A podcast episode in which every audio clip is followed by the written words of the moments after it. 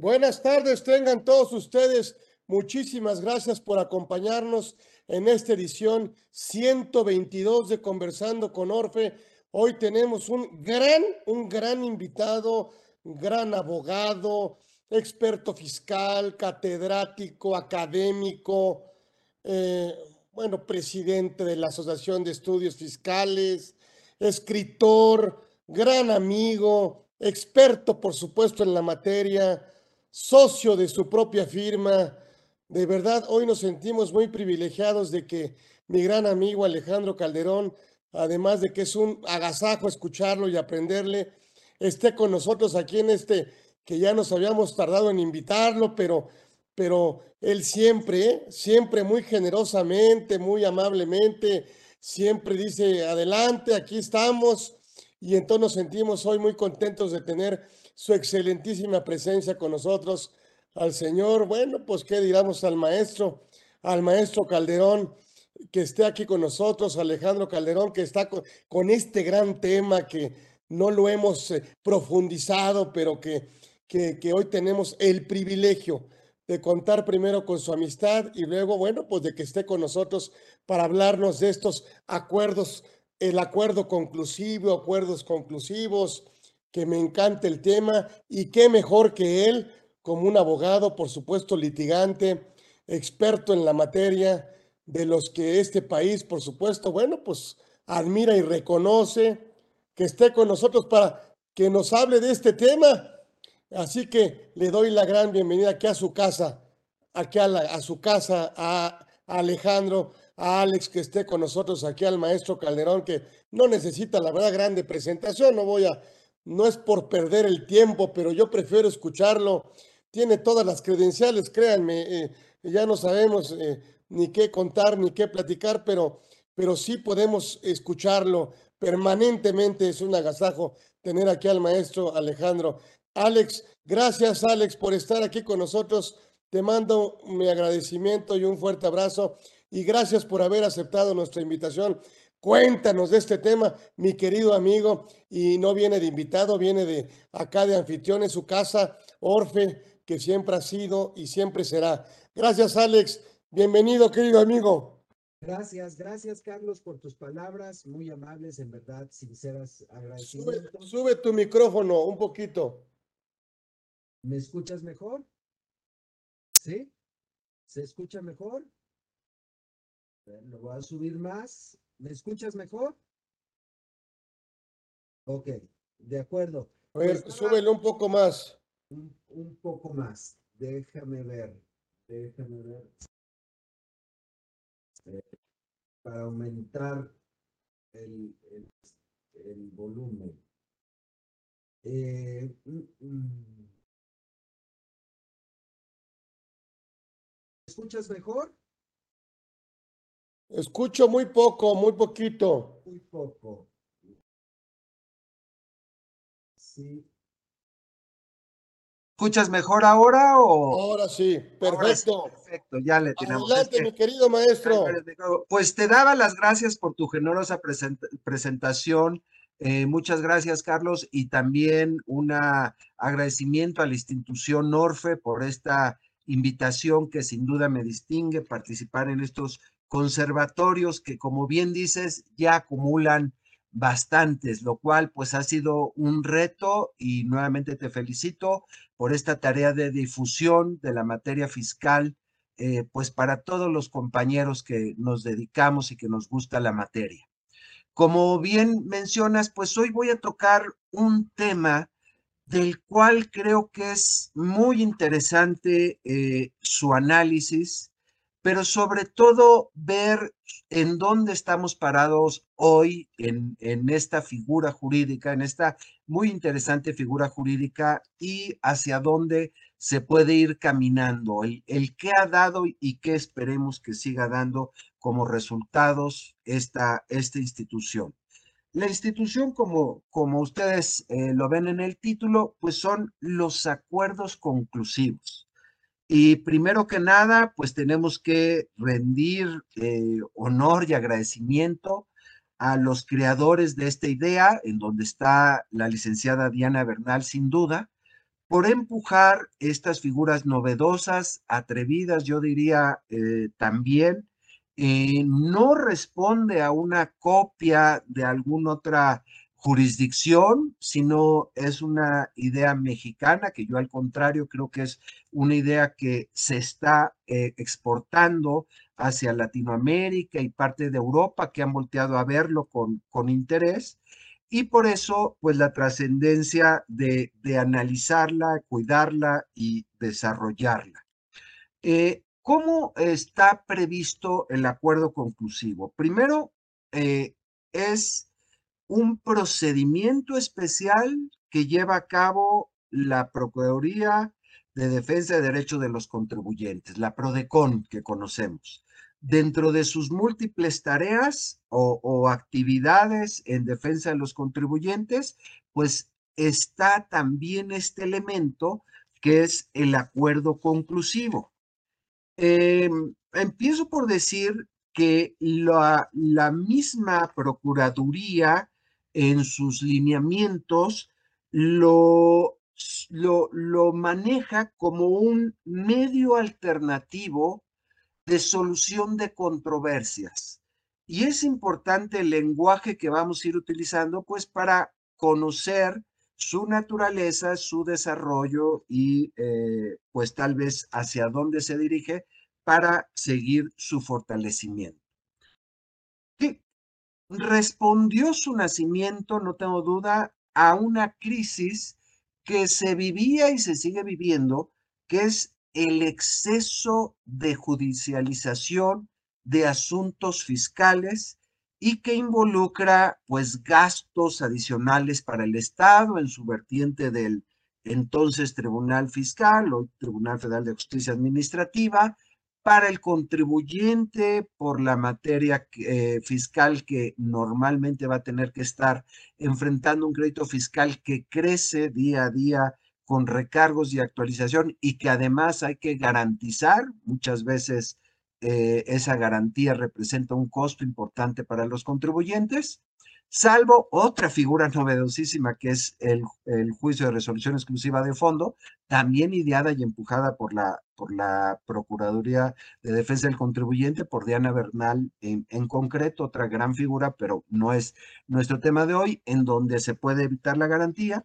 Pero esos elementos que están alrededor de judicializar un asunto fiscal, pues llevaban tiempo, costos para las dos partes, para el Estado y para el contribuyente. Y decía tiempo en, en dedicarle recursos humanos, pero también tiempo por el exceso de asuntos judicializados, en donde eh, pues entramos a un juicio de nulidad ante el Tribunal Federal de Justicia Administrativa y pues en sus distintas etapas y según la complejidad del juicio, las pruebas que se ofrezcan, eh, si hay ampliación o no, pero pues los procedimientos podría decir que no duran menos de año y medio y que además pues es un tribunal de primera instancia, lo que involucraría que después de ese tribunal pues hay otra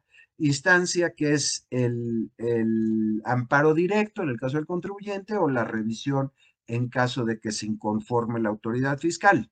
Y vamos a suponer que en esa segunda instancia, que debe ser definitiva en temas de legalidad, se resuelve totalmente el asunto. Estamos hablando dos años y medio después pero muchas veces la resolución de sus juicios son para el efecto de que o se emite una nueva sentencia en primera instancia o bien que hay vicios en el procedimiento llevado a cabo por la autoridad fiscal en la fiscalización y se necesita reponer.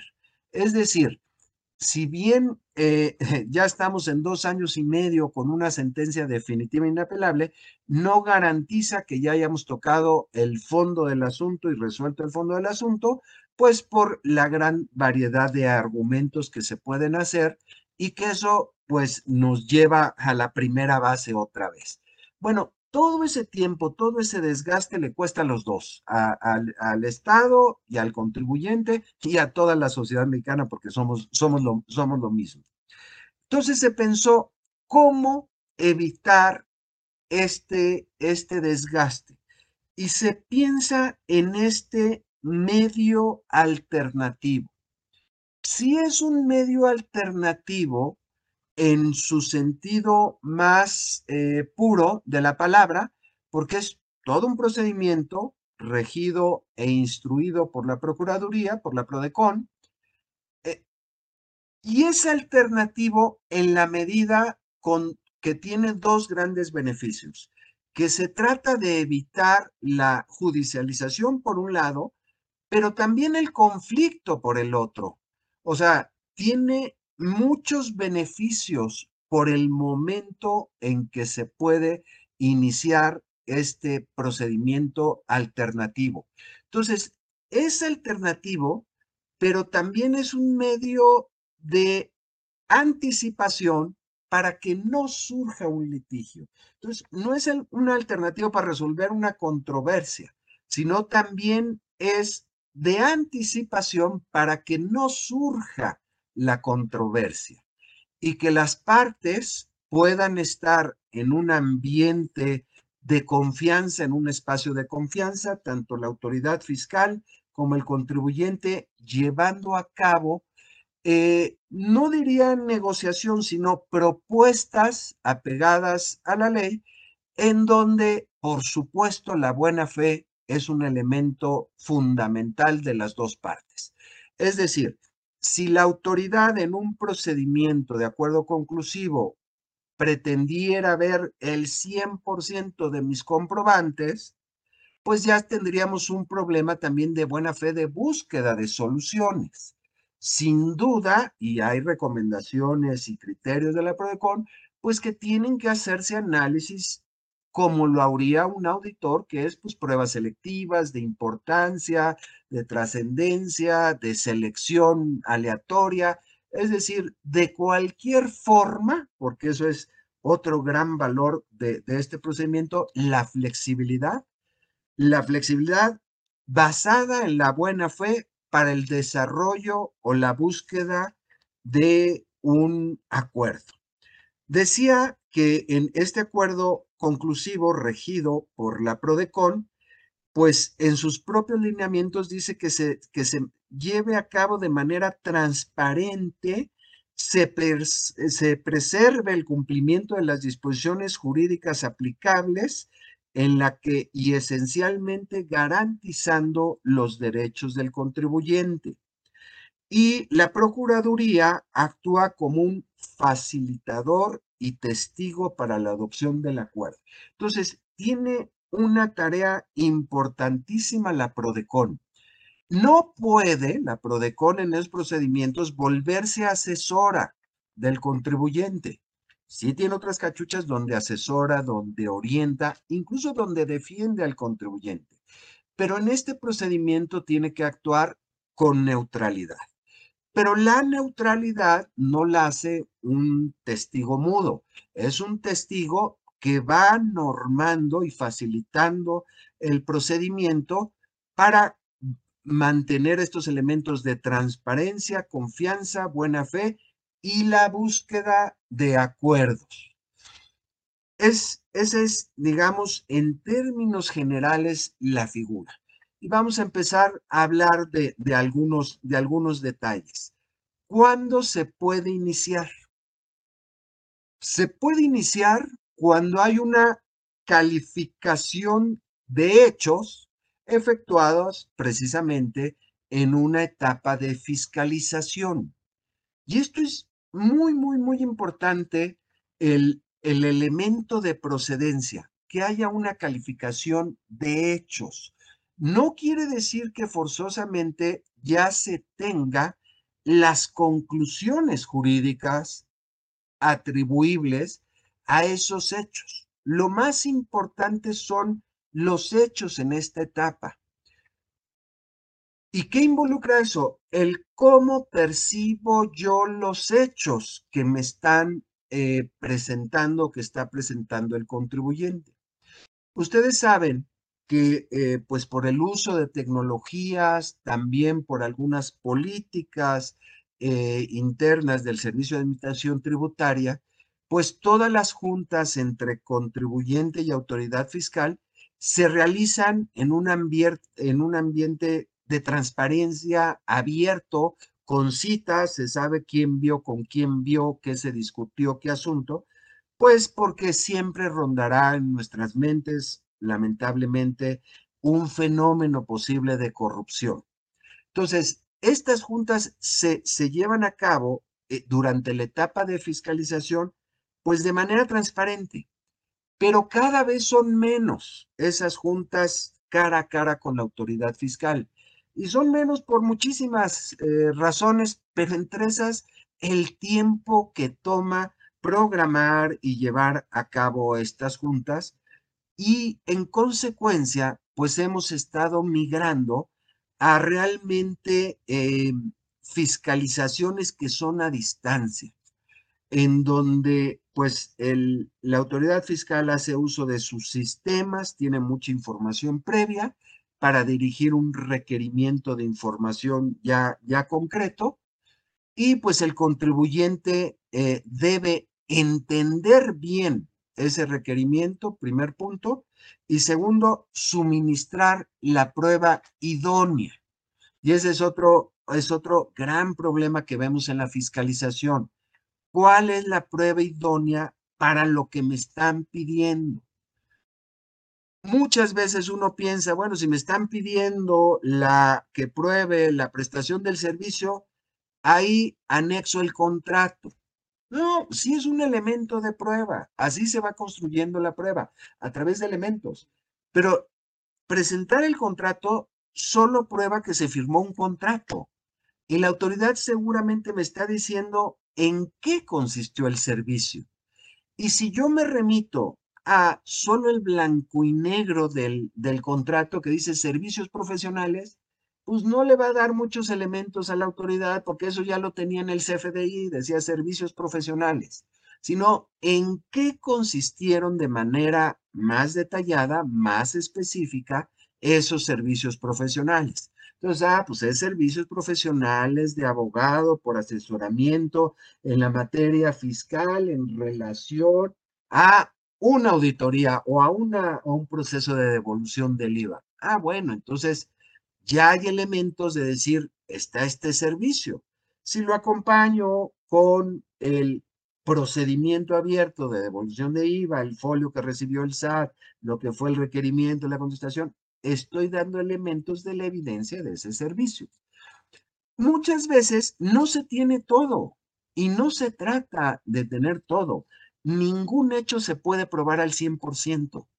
Acuérdense que la valoración de los hechos y el test probatorio es una decisión de escoger lo que sea menos probable con error. Es decir, es una distribución del error. Yo no puedo estar seguro de que estoy dando esta conferencia salvo que me esté viendo, porque me pueden filmar, pero que fue a esta hora, en este momento, necesito darle mayores elementos. Es decir, la prueba al 100% es imposible rehacerla después del futuro. Lo que vamos a hacer es el resultado más probable del hecho. Y ese resultado más probable del hecho, sin duda, se da cuando yo puedo expresar con palabras y soportado por, con documentos un, una prueba de un hecho. Entonces, esas juntas con la administración tributaria cara a cara, pues me pueden preguntar, oye, aquí veo este contrato, dice esto, explícamelo. Y van llegando a formarse ciertas, ciertas convicciones. En, e, en ese, es, esas juntas, por eso son muy valiosas, su buena preparación, su que se den en el momento oportuno, cuando ya se conocen los puntos de, de discusión o que puede haber esos puntos de discusión, porque se quiere, se quiere probar ya algo en específico. Bueno, decía que esas reuniones con el SAT cada vez son menos frecuentes por el exceso de trabajo, por los mecanismos, por lo que sea. Y por lo tanto, vuelve a adquirir gran valor el acuerdo conclusivo, porque en el acuerdo conclusivo se da ese diálogo que muchas veces no se pudo tener durante el proceso de fiscalización. Y ahí está una parte del reto y de las fortalezas y del futuro del acuerdo conclusivo. Ha llegado al extremo de suceder que algunos contribuyentes durante el proceso de fiscalización no suministran la información. La autoridad hace mm, pues la última acta parcial o el oficio de observaciones y el contribuyente acude al acuerdo conclusivo en donde empieza a presentar la información. Ha sucedido. Oye, ¿es válido que suceda? Legalmente es válido que suceda, pero no debe ser ese el uso del acuerdo conclusivo. Por eso se requiere una calificación de hechos. Que la autoridad haya valorado algunas pruebas y llegado a una convicción, que tal vez el contribuyente dice esa convicción es, está equivocada, necesito saber qué es lo que le faltó a mi prueba para lograr la convicción del, del, del fiscalizador. Entonces, llego con esa calificación de hechos, habiéndose valorado una prueba, y la vengo a fortalecer, la vengo a, expresar, a argumentar los hechos. No es un litigio de argumentos, que también pueden estar metidos, pero no es el carácter esencial. Entonces, lo primero que hay que cuidar, y creo, eh, eh, pues la Procuraduría va eh, en mi opinión, a tejer por ese camino y el SAT también a, manejarse por ese camino, no es el acuerdo conclusivo la segunda etapa de la fiscalización o el espacio de la fiscalización. No, no es ese, no es ese. Eso debe suceder durante la fiscalización. Pero como tiene mucha flexibilidad el acuerdo conclusivo, puede suceder dentro del acuerdo conclusivo. ¿Cuál es, yo creo, lo que debemos hacer? Normar de mejor manera el desarrollo de las auditorías para que precisamente haya una calificación de hechos en sus etapas finales, es decir, ya que se acerque los plazos para, para emitir el oficio de observaciones o la última acta parcial, y que ante esa Mm, en ese desacuerdo de la calificación de hechos, se pueda ir a un acuerdo conclusivo, rápido, claro, contundente, preciso y evitar una controversia innecesaria, innecesaria o, que no tendría un, un beneficio para ninguna de las dos partes. Decía que mientras no suceda esa reforma legal, cuando algún contribuyente pretenda y confíe que en el acuerdo conclusivo va a desarrollar toda la auditoría que no atendió en su debido momento, será muy común que la Procuraduría le llame la atención y le diga, oiga, no se trata aquí de empezar a presentar por primera vez lo que no presentó. Entonces, que la misma Procuraduría advierta al contribuyente decirle, de lo que presentaste vamos a platicar de la calificación de los hechos. Y lo otro que el SAT también diga, yo no voy a entrar a ese procedimiento porque lo que ha pasado es que el contribuyente no ha, no ha, no ha cumplido con su obligación de colaboración durante el procedimiento de fiscalización. Y ese contribuyente, pensando que tenía una estrategia, se va a llevar una, una mala tarde cuando eso suceda, cuando el SAT se niegue a entrar al acuerdo conclusivo. ¿Lo puede hacer el SAT? Sí, lo puede hacer. Puede hacer negarse justificadamente, razonando por qué, entrar al procedimiento de acuerdo conclusivo. Hasta el día de hoy y hasta donde la experiencia profesional que tengo y de colegas, el SAT generalmente acepta y entra, pero no le gusta, no, no le gusta, eh, eh, tiene que ser un procedimiento muy ágil, el contribuyente tendría que justificar por qué no suministró lo que le requirieron en, su momento. Una cosa es lo que me requirieron. A veces el SAT quiere que uno presente lo que no le requirieron, pero pues yo no sabía que no te iba a convencer lo que te presenté. ¿Ok? Pero tiene que haber, insisto, la preparación adecuada para iniciar un acuerdo conclusivo y que sea provechoso, evidentemente, porque se trata de ahorrar tiempo y dinero en estos mecanismos o medios alternativos de prevención de controversias. No es de solución de controversias, sino de prevención de controversias. Entonces, yo creo que ese es el primer punto que, pondría sobre la mesa. Debe haber un, una calificación de hechos para el inicio. Y en la calificación de hechos hay responsabilidad tanto del fiscalizador que me pide como del contribuyente para ponerlo. Si ahí me dicen, tienes una corbata, pues yo presento esta corbata. Y ya que la discusión sea, es roja, es medio rosa, bien, vamos a discutirlo para, para yo convencerte por qué digo que es rosa. No obstante que tenga otros colorcitos, te tengo que convencer por qué. Porque predomina, porque a la distancia se ve, porque está hecho con fibra solo rosa, no sé lo que quiere argumentar, pero es eso. Y ya demostrando que, que rosa, pues es como remostrar si es deducible, bueno, pues se evitó la controversia de si era o no era deducible. Ahora, mencionaba la flexibilidad también en eso. Si yo, por ejemplo, tuve una auditoría en donde discutí el color de mi corbata y siempre uso esa corbata ejercicio tras ejercicio, pues puedo incluso iniciar una auditoría muy rápido, tan pronto me, me hagan el requerimiento, porque tengo el antecedente de la percepción de esa prueba por parte de la autoridad. Entonces, si lo oiga, con base en estos elementos, la calificación que me va a hacer la autoridad, aun y cuando todavía no esté en blanco y negro, pero que me va a hacer por los precedentes, por estas características, quiero discutirla y se puede abrir a, tempran, a temprano momento. Nuevamente, este, mientras sea razonable la presunción de existencia del hecho calificado, la Procuraduría va a abrir las puertas y les digo en, en experiencia, por lo menos en el sector de grandes contribuyentes, también abren las puertas y se llegan a discusiones y buenos, buenos acuerdos en ese momento. Eh, ¿Qué más tenemos dentro de la flexibilidad del acuerdo conclusivo?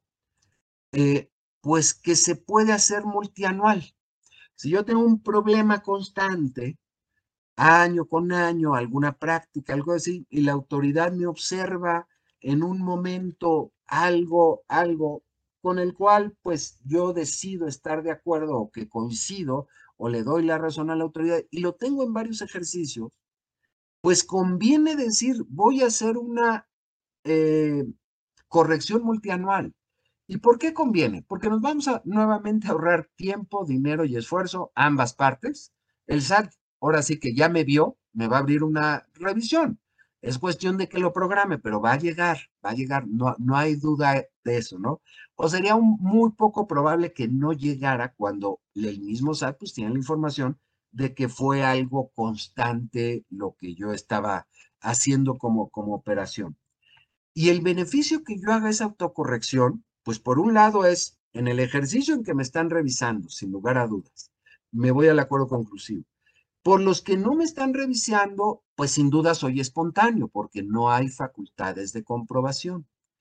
Pero estoy seguro que al hacer ese análisis, esa revisión multianual y corrección multianual, estoy eliminando ya un punto de cualquier otra fiscalización que pudiera existir. Me podrán revisar de otros temas, pero ese tema que yo ya sé que, que, que la autoridad observe y que yo le di la razón o estuve de acuerdo en, corregirlo, lo voy a evitar. Y tal vez me evité toda la fiscalización y con ello, eh, pues muchos otros problemas, ¿no? Nosotros sabemos que en toda fiscalización pues siempre eh, hasta el contribuyente dice, ay, sí es cierto, me faltaba este dato, o ay, me omití esta partecita, y que cuestiones formales se transforman en, cuestiones de fondo durante procedimientos de fiscalización, que a veces el contribuyente pues no cuidó en, sus procesos, ¿no?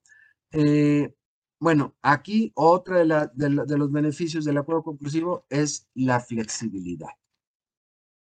Una reforma del, de, este, de este año fue el hacer, el ponerle límites en el tiempo a la apertura del acuerdo conclusivo. Entonces dice, tu límite es 20 días después de la última acta parcial o 20 días después del oficio de observaciones. entendiendo que tiene que haber un límite, o que se puede válidamente establecer un límite para iniciar un procedimiento de acuerdo conclusivo, creo que el plazo está mal diseñado.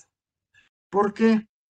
Porque si hay un oficio de observaciones o una última acta parcial, el contribuyente tiene paralelamente otros 20 días para contestar o presentar pruebas fíjense bien, que desvirtúen los hechos consignados en, el oficio de observaciones o última acta parcial.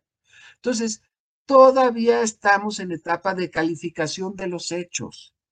Esa contestación al oficio de observaciones, a la última acta parcial, no es una demanda, no es mis mejores argumentos de por qué este, malinterpretan la ley o eh, tengo argumentos de defensa para decir que esto tal cosa es procedente. Sí se deben hacer valer, pues para, para mencionárselos anticipadamente al SAT y que se vaya refinando el punto de discusión, pero no es el elemento esencial. En ese momento es presentar pruebas, documentos, libros, evidencias para desvirtuar los hechos consignados en la última acta parcial o en el oficio de observaciones. Entonces, si todavía estoy en esa etapa y está corriendo paralelamente los 20 días para contestar observaciones y presentar el acuerdo conclusivo, pues materialmente, si quiero abrir el acuerdo conclusivo, tengo que decir lo mismo en los dos, pues porque no sé qué calificación de hechos en definitiva me va a dar la autoridad. Presento, no sé, mis estados de cuenta que antes faltaba. Bueno, pues no sé si con eso ya se probó el hecho, pero lo tengo que presentar en la contestación, en el procedimiento de fiscalización e igualmente en el acuerdo conclusivo, porque corren paralelo. No me da tiempo de ver la respuesta de la autoridad. Y claro, si no lo ejerzo en tiempo, pues va a precluir la posibilidad eh, o el derecho tanto de contestar por un lado como de iniciar el acuerdo conclusivo. Eh, entonces, está mal, está mal diseñado. Debiera pensarse en un plazo, decir, este, pues tendrás un máximo de dos meses o tres meses después del oficio de observaciones, después de la última acta parcial y posterior a que hayas presentado los documentos ante la fiscalizadora con las pruebas que pretenden desvirtuar los hechos. Es decir, como un requisito de procedencia que se haya presentado allá para obligar a la autoridad a que se pronuncie sobre esos hechos en un o sea, y podríamos decir, oye, si no te pronuncias en tres meses, presumo que sigues pensando lo mismo, que estas nuevas evidencias no te han cambiado, y se abre el acuerdo conclusivo y ahí se va a tener que analizar esas nuevas evidencias, te vas a tener que pronunciar. Incluso casi, casi el contribuyente diría, mira, presenté mi contestación oficio de observaciones con todas estas pruebas, ya pasaron los tres meses, no tengo respuesta, hablo este procedimiento, pide el informe, que te rinda informe de su, qué convicciones le produce estas pruebas. Para saber si, si subsiste la materia de la controversia o de la posible controversia informa a la autoridad, ah, pues estos puntos ya estoy de acuerdo, solo quedan estos, ah, bueno, pues entonces ya sobre esos se trabajará. Dice la autoridad, no, no me produce ninguna convicción, ahí tiene que decir por qué no te produce ninguna convicción. El contribuyente debe analizar esa respuesta y decir, ante la ausencia de convicción de este punto de la autoridad, presento esta nueva evidencia porque ya me di cuenta que lo que duda es que lo haya pagado, no tanto que me prestaba el servicio, sino que lo haya pagado y lo considera como un requisito de la adicción que esté pagado. Ah, bueno, pues ahora te voy a dar el estado de cuenta en, a través del cual se hizo el pago, si fue transferencia, pues aquí está claramente identificada la transferencia, este, está de la cuenta de mi receptor este, que recibió mi transferencia aquí, me emitió el CFDI, mira su complemento de pago, menciona exactamente esa transferencia, el banco, no sé, lo que esté en discusión de los hechos o lo que esté en la discusión también jurídica. Oye, no era indispensable o no era un requisito de esa deducción el pago, porque no, no es de los que se someten a que exista un pago en los términos de la ley del impuesto sobre la renta. No sé, ¿no? Por, decir eh, algún ejemplo. Es decir, después de esa primera contestación del SAT, yo ya sé qué es lo que me está faltando para producir la convicción que quiero. Y tengo la posibilidad de presentar nuevas pruebas. Ahora, a veces la autoridad dice, no es que yo necesito ver, vamos a pensar en una depreciación de activos. Híjole, y yo tengo 100 millones en activos. Entonces, la integración de esos 100 activos. Y muchas veces el activo es una construcción. Entonces, no es una factura, son miles de facturas por un activo y tengo mil activos. Bueno, pues entonces sí tengo que ir a pruebas selectivas y decir, oye, mira, todo esto integra mis activos, cada uno de estos activos está integrado por 100 facturas, determina un periodo. O escoge qué activo, aquí está la lista que quieras, o te presento los 10 primeros por importancia, o te presento todos los que di de alta durante el mes de marzo, no sé, cualquier sistema de, de, presentación de esta información, sea aleatorio, sea por trascendencia, sea por importancia, sea por que lo escogió el SAT, lo que sea, pero vamos a perfeccionar esa prueba. Entonces, pues maravilloso, ahí sin duda, durante la fiscalización no se pudo, nadie es culpable. Precisamente no había ese diálogo todavía a que se está dando ahí.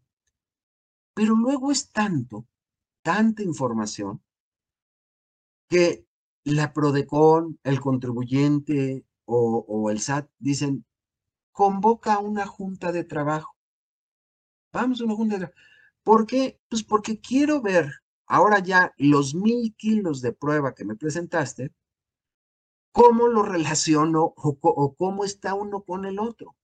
Y la verdad, eh, por suerte, este, yo tengo un equipo muy bueno en Excel que puedes ligar esto con esto y todo y todo, pero son documentos inmensos, muy complicados de ir siguiendo y qué es lo que uno quiere que vea el otro en cada uno de esas ligas de Excel. Dificilísimo si no hay diálogo.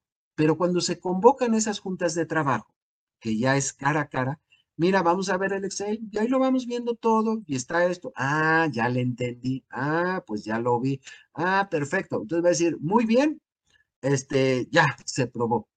Oye, qué, qué buena, qué buena solución, ¿no? Porque eso, créanme, en un juicio, por la mejor prueba pericial que tengan, porque lo van a tener que llevar a una prueba pericial, ya se tomaron un año más de litigio. Y el resultado es incierto, porque viene un perito tercero, que es ajeno a todo. Si le entiende a tu Excel, pues, buena suerte. Pero si no, el mismo problema de la no hay comunicación, ¿no? Eh, que eso también es malo. Este, ojalá y las periciales se desahogaran en presencia de todas las partes para poder decirle al, al, perito, oye, pero a ver, dime esto, si ves esto, lo ligas, pero no es así todo es muy formal, muy, muy apersonal, todo es este, por escrito, los dictámenes y todo es. No, no he tenido yo eh, el caso de que un magistrado cite al perito para, para tratar de, de entender qué vio el perito precisamente como técnico contable en este caso y que pueda transmitirle esa valoración del hecho al, al juzgador, quien a su vez tomará la, la decisión. Entonces, estas juntas de trabajo son muy, muy, muy importantes. Hay otras juntas que son técnicas, que es vamos a discutir la parte técnica, mm, generalmente en materia de precios de transferencia, ¿no? Que, que requiere para su elaboración y presentación muchos otros elementos técnicos de análisis funcional, de valoración de riesgos, de comparabilidad, muchos elementos que pues, se puede tener una junta técnica para discutir ¿por qué este comparable sí o por qué este comparable no? ¿En, qué es comparable? O siendo distintos el ajuste de comparabilidad para hacerlos comparables. Pues eso en una junta técnica. Y es como, como pintura, ¿no? Ustedes pueden ver el cuadro que tiene atrás Carlos, muy bonito, pero que se los diga el artista lo que trató de poner ahí atrás tiene otra valoración a la hora que lo escuchen a lo que nosotros nada más vemos de ese cuadro. Ah, parece, parece abstracto. Pues no tenía un significado, viene de la escuela italiana, no sé, cualquier explicación que nos diga el artista, pero que sin duda nos va a cambiar la percepción de lo que estamos viendo, que es un papel. Eh, no me he callado, Carlitos, pero eh, cuando quieras hacerme algún comentario, porque te, noté ahí de, alguna pregunta, con muchísimo gusto, o, a todos nuestros participantes, creo que por el chat eso sí lo pueden este, pues hacer también. Pues a lo mejor algunas preguntas del tiempo máximo. Ay, pues es que te voy a comprometer el tiempo máximo que llega a durar un acuerdo conclusivo con el SAT, Alex. Sí, mira, eh, ese era otro elemento. Los acuerdos conclusivos, ¿cómo se empezaban a hacer como segunda fiscalización o la fiscalización, empezaron a durar mucho. Y duraban 24 meses, 18 eh, meses. Vino una reforma legal para decir no puede durar más de 12 meses. Nuevamente, la razón de la regla se entiende y lo malo es que le va quitando flexibilidad. Entonces, yo diría, está bien que, fue, que sea un parámetro, pero que no sea fatal.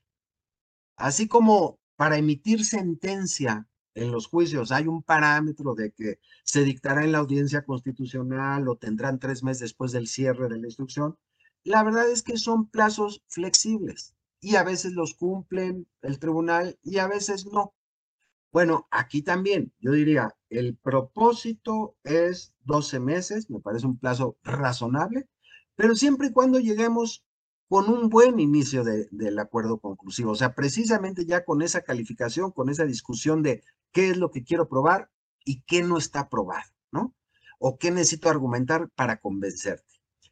Eh, como está 12 meses, eh, eh, pues mete mucha presión a las partes. Y claro, al rector del procedimiento, que es la PRODECON.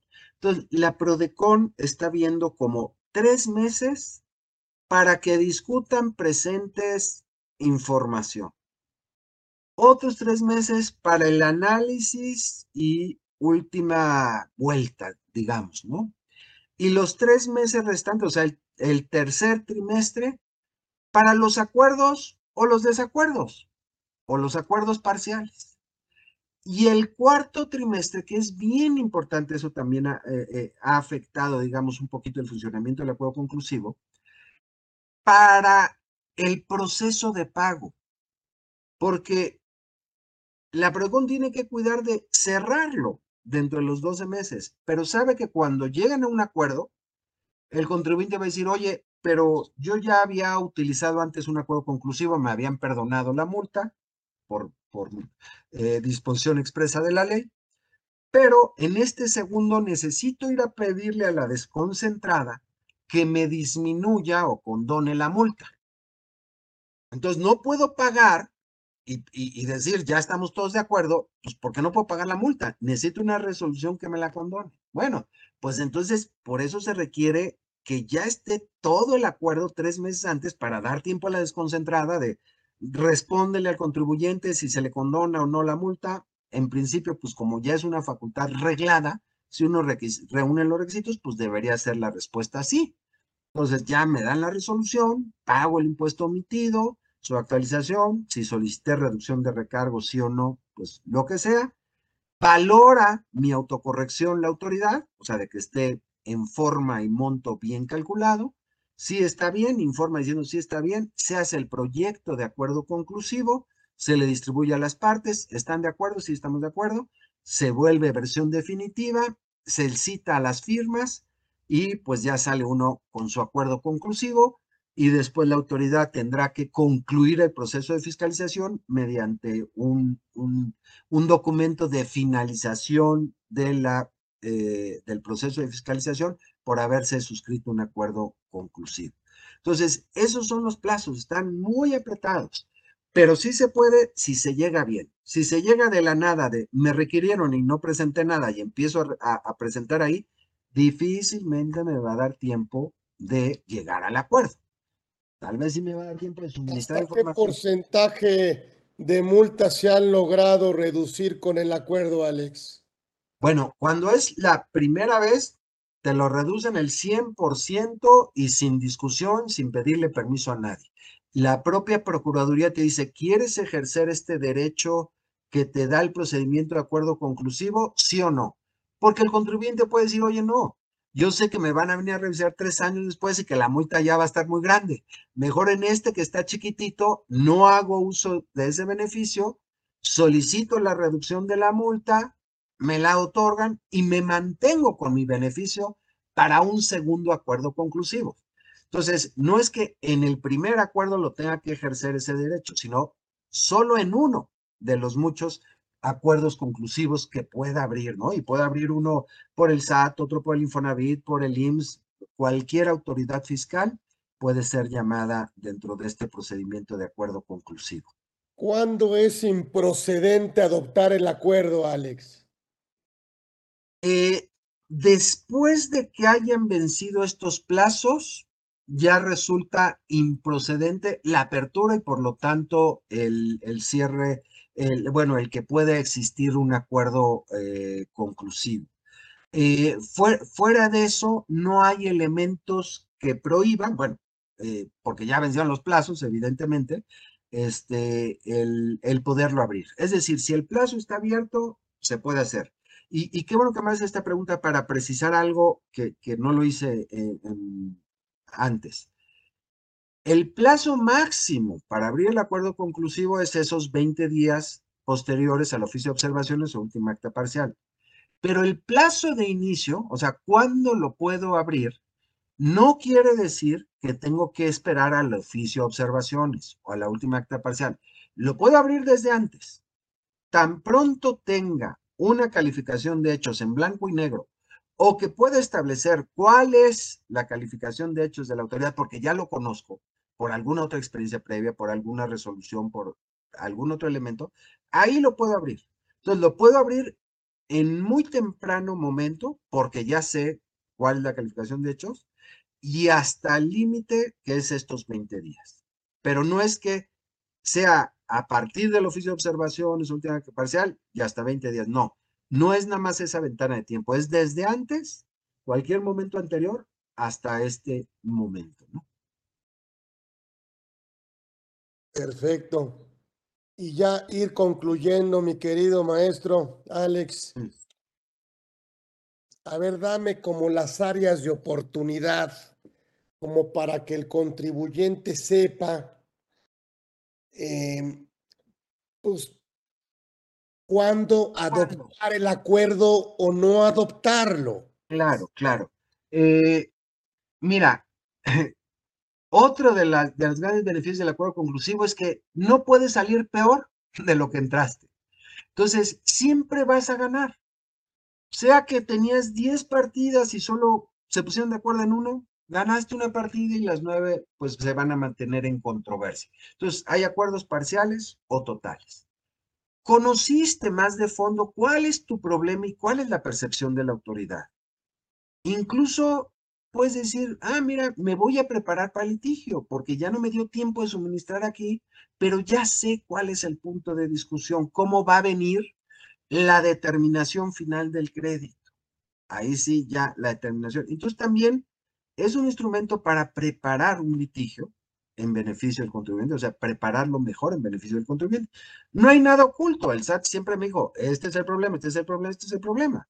Entonces, nada más que le quede claro al contribuyente, ¿no? ¿Cuál es el problema? Para tratar de allegarse de recursos y esto. Eh, y, insisto, no es, eh, eh, la otra es de que si no crea un precedente en términos eh, de los que conocemos, es decir, que, vincula o que tenga obligatoriedad. Eh, por lo tanto, hoy puedo decir, sí entro porque me quería evitar, estaba de buenas, me quería evitar problemas, preferí hacer un pago, o sea, aceptar la, la propuesta del otro y hacer un pago. Pero tal vez el ejercicio siguiente sí decido pelearlo. No pasa nada, no pasa nada.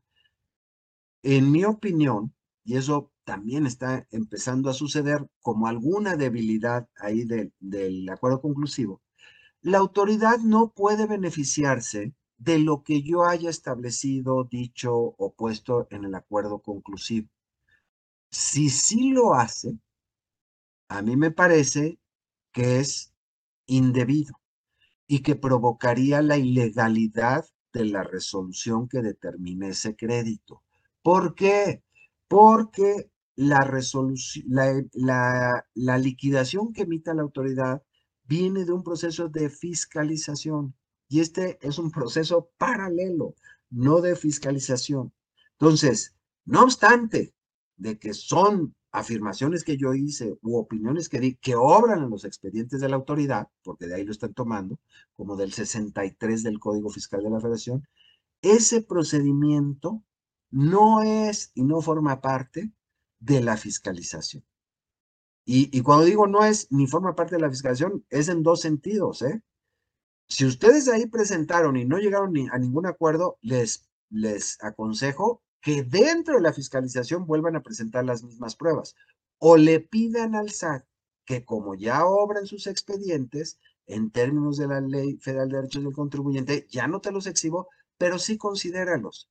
Pero ustedes le piden que lo considere dentro del procedimiento de fiscalización. En mi opinión, de otra manera, dudaría eh, que fuera válido que la autoridad utilizara eso, ¿no? Van a empezar a haber algunos litigios por ahí porque lo ha hecho la autoridad, sí ha utilizado ciertas cosas del acuerdo conclusivo en contra del contribuyente cuando ya está en una etapa de litigio, pero pues ya se ha planteado ese, ese problema ante los tribunales, vamos a ver qué resuelven. ¿Qué sería lo mejor?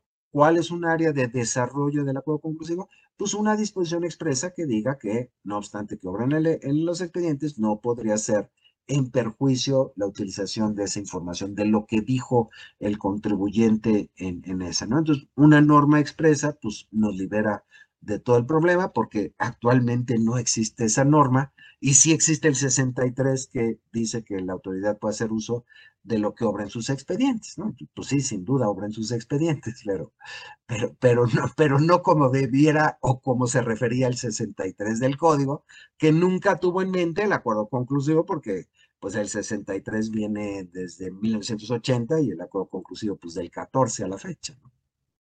Entonces, esas, esas son las áreas de oportunidades. Mi recomendación es, sin duda, hay que, es una herramienta en favor del contribuyente, es opcional. ¿Cuándo sí promoverlo? Yo te diría casi el 90% de las veces va a ser favorable. Ya al menos que, que estés discutiendo temas jurídicos, ese sí no se va a resolver en acuerdo conclusivo y tal vez nada me estás perdiendo el tiempo.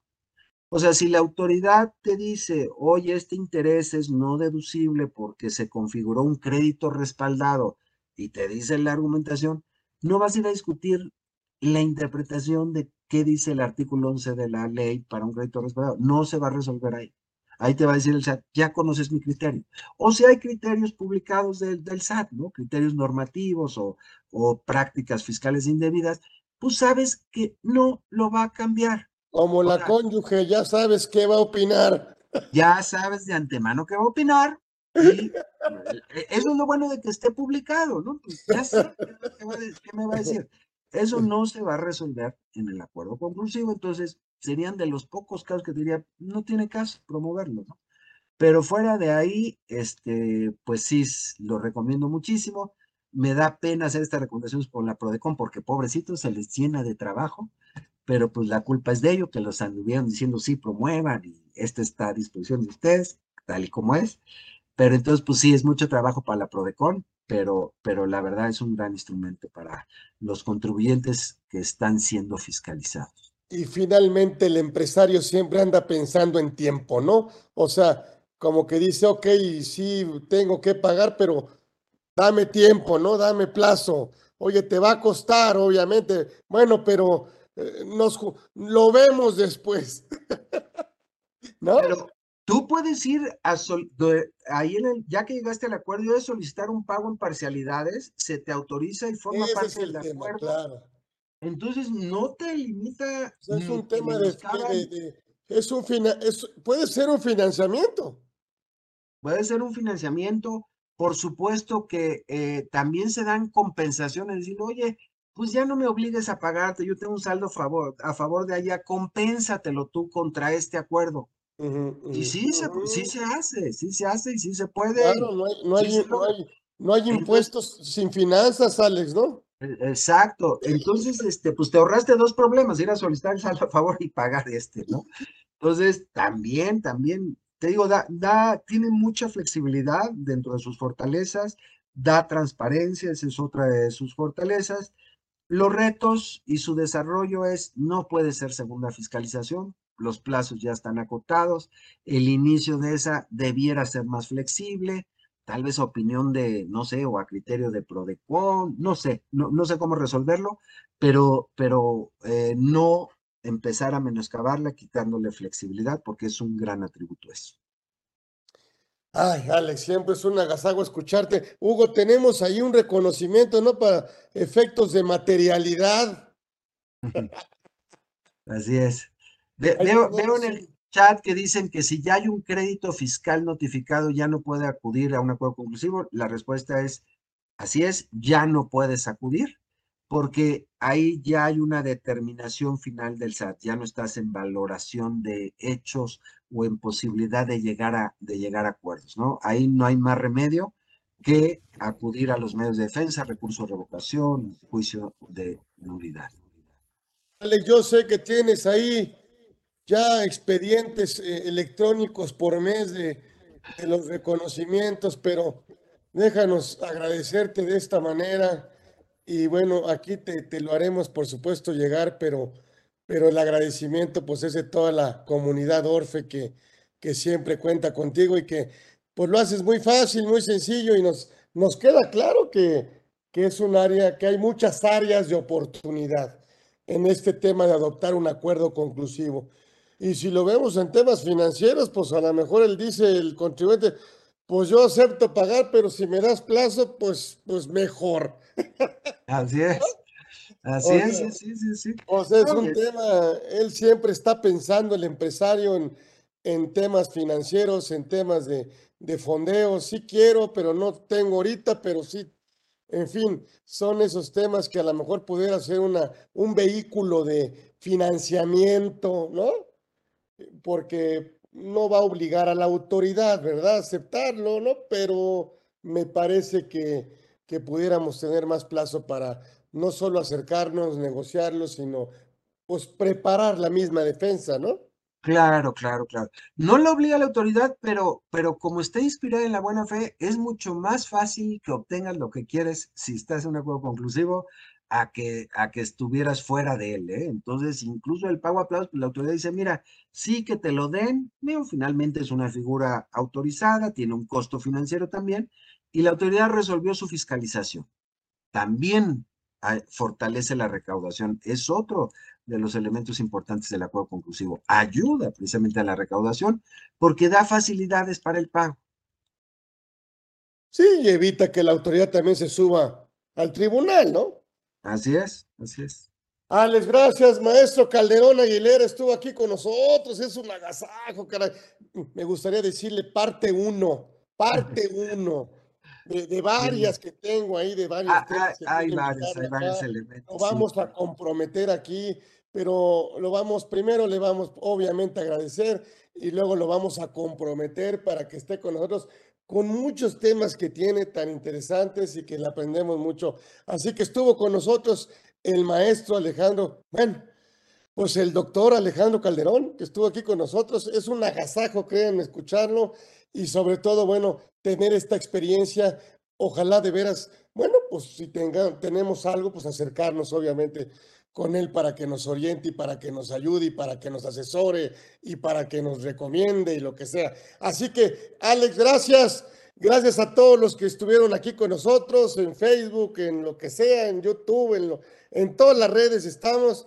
Pero bueno, pues tuvimos un gran programa 122 con un gran invitado, el doctor Alejandro Calderón Aguilera, que estuvo aquí con nosotros. Gracias, Alex. Un abrazo. Gracias, Carlos. Igual. Próximo miércoles, ya saben, aquí en Conversando con Orfe. Gracias a ustedes. Gracias. Gracias a todos los participantes. Hasta luego.